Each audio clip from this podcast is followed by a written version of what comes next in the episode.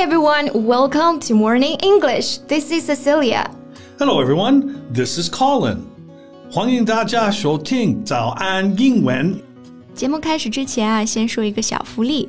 每周三，我们都会给粉丝免费送纸质版的英文原版书、英文原版杂志和早安周边。微信搜索“早安英文”，私信回复“抽奖”两个字，就可以参与我们的抽奖福利了。这些奖品都是我们老师为大家精心挑选的， 非常适合学习英语的学习材料，而且你花钱也很难买到。坚持读完一本原版书、杂志，或用好我们的周边，你的英语水平一定会再上一个台阶的。快去公众号抽奖吧，祝大家好运！Calling, calling, calling. What, what, what? What's the matter? Oh, you're a little bit overexcited for a work day, you know?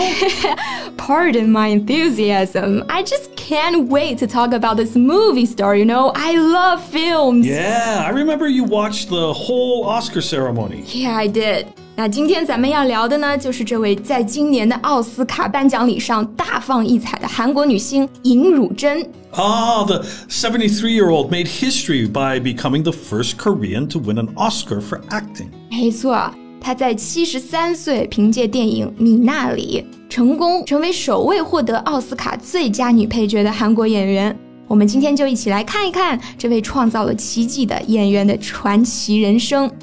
我们的内容呢，都整理成了文字版的笔记，欢迎大家到微信搜索“早安英文”，私信回复“加油”两个字来领取我们的文字版笔记。So, why were you interested in her in the first place? Well, I guess it was her witty speech and dryly humorous exchanges with reporters that drew my attention. 这个尹汝贞的获奖感言特别的风趣啊，跟记者互动时，还时不时来一把冷幽默。哎，Colin 考你一下，中文里的冷幽默要怎么翻译啊？It's dry humor. You already said it. 啊，没错哈，我刚刚其实已经说到了这个 dryly humorous exchange，其实就是把 dry humor 用作了形容词，表示冷幽默的互动。那大家注意了，冷幽默不一定就直译成 cold humor，而是用 dry humor 才更贴切啊。In her acceptance speech, she noted the challenges Korean actors have faced, joking about the different way her name has been mispronounced. Then she said with a smile, Tonight, you are all forgiven. and it went viral as she joked about finally getting to meet presenter Brad Pitt. 大家都觉得啊，他好可爱呀，所以他立马就火了。这个 viral 是 virus 的形容词形式，就表示病毒性的。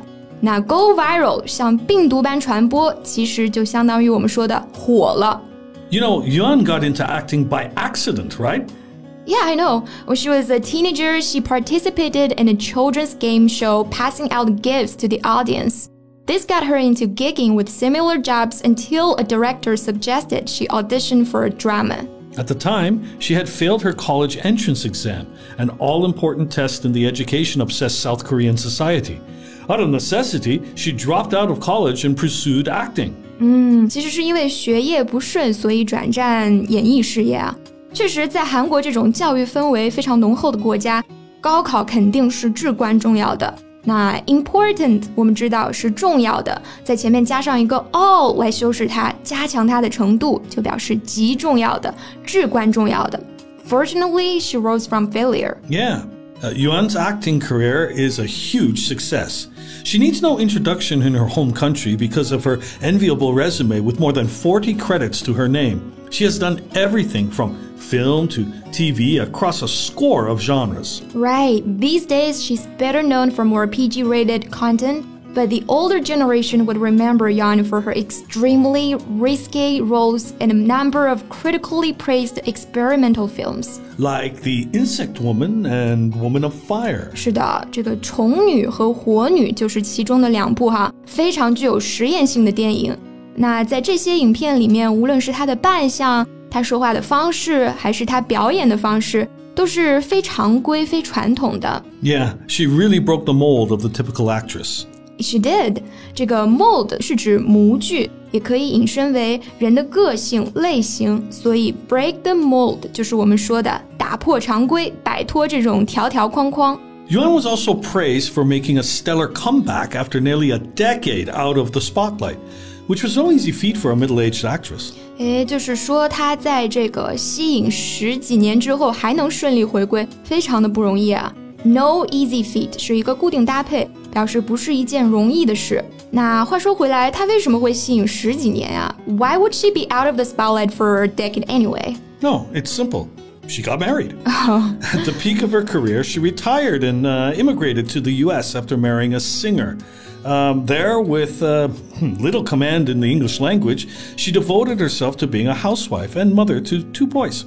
Yeah, I should have guessed. It's always the same reason marriage, kids, family. 但是啊，她为之付出了一切的这段婚姻，并没有换来丈夫的珍惜，还遭遇了丈夫的出轨。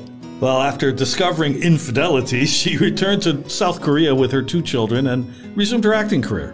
嗯，当然啊，这个时候她已经跟这个前夫离婚了。But you know, she was in an era that was not very kind to a divorcee. Yeah.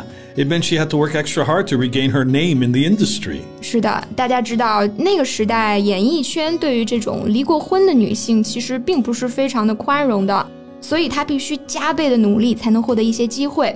那在表示离异女子这个概念的时候呢，我们用到了一个词叫做 divorcee，它其实是从法语当中这个 divorcee 这个词借过来的，英语里面读作 divorcee。确实啊，为了填补这些年的空缺，她真的非常非常的刻苦。 yeah, it's all down to hard work. This means practicing her script harder than anyone else due to her lack of acting or film studies, navigating communication barriers due to her lack of English proficiency. Also, she has to endure the heat in the dead of summer during filming and shoot physically difficult scenes such as the fire scene. And don't forget, she did all this as an elder. 是的，毕竟这个身体条件和年轻人不一样了。 还要在这个酷暑里面去拍这种挑战非常大的戏啊！刚刚用到了一个结构叫做 in the dead of，可以用来指最寒冷或者最炎热的时刻。所以呢，你在后面加上 winter，它就表示我们说的隆冬时节。那加上 summer 就是盛夏时节，或者说酷暑哈。Yeah, but I guess age means nothing to this veteran. Yeah, and I guess that's the reason for her success. Uh, she said she's still alive and finally enjoying acting. That's the attitude. 尹汝贞的一生并不是一帆风顺啊，年轻的时候呢，学业失利。中年被丈夫出轨之后又离婚复出，可以说每一步都是有无法与人言说的难处的。Life is tough, but I'm tougher。这是我在她身上看到的精神啊。好啦，这期节目就到这里。最后再提醒大家一下。我们今天所有的内容都整理成了文字版的笔记，欢迎大家到微信搜索“早安英文”，私信回复“加油”两个字来领取我们的文字版笔记。So thanks for listening. This is Colin. This is Cecilia. See you next time. Bye.